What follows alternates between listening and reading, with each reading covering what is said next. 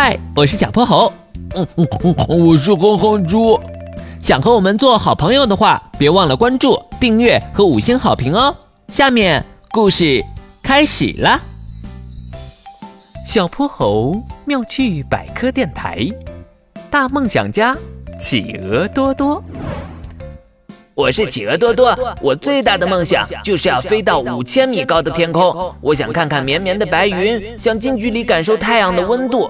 我还想飞越海洋，到海的另一边看看世界有多广阔。我的演讲完了，谢谢大家。太好笑了，这是我今年听过最好笑的笑话。它是一只企鹅，它居然想飞。真是不切实际的梦想，它可是一只企鹅。企鹅多多听到了观众的嘲笑，他抬起头，张开贴在身上的短短翅膀，一摇一摆地走下了台。有梦想谁都了不起。我虽然是一只企鹅，但是我也是海鸟。我怎么就不能像海燕一样高高的飞上蓝天呢？我一定可以。企鹅多多开始了每天的飞行训练。先是从高高的岩石往下跳，可不管他怎么挥舞翅膀，最后还是重重地摔在冰面上。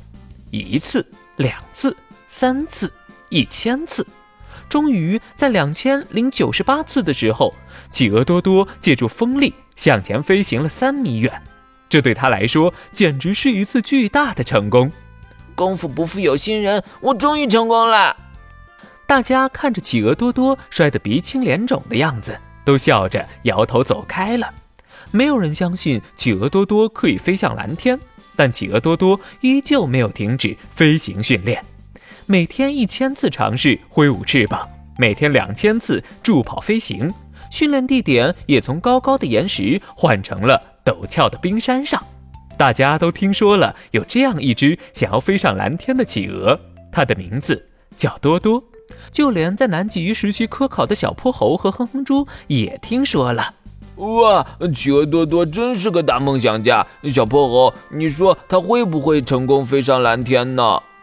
这个嘛，我也不清楚。但企鹅确实是一种海鸟，它们是最古老的游禽。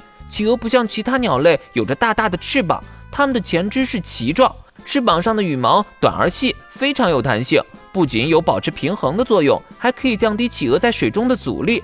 但这些特征更适合游泳，并不适合飞行。要知道，企鹅的游速可达每小时二十五到三十千米，一天可游一百六十千米，这是所有的海鸟都比不上的。那不如我们去帮帮它吧。小泼猴和哼哼猪一拍即合，很快在玄教授的帮助下，他们为企鹅多多研制了一套企鹅飞行装置。穿上这身装置的企鹅多多，真的能飞上蓝天了！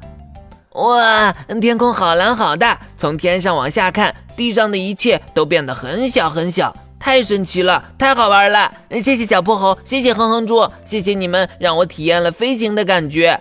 嗯，不过，小泼猴和哼哼猪没想到，企鹅多多居然把飞行装置还给了他们。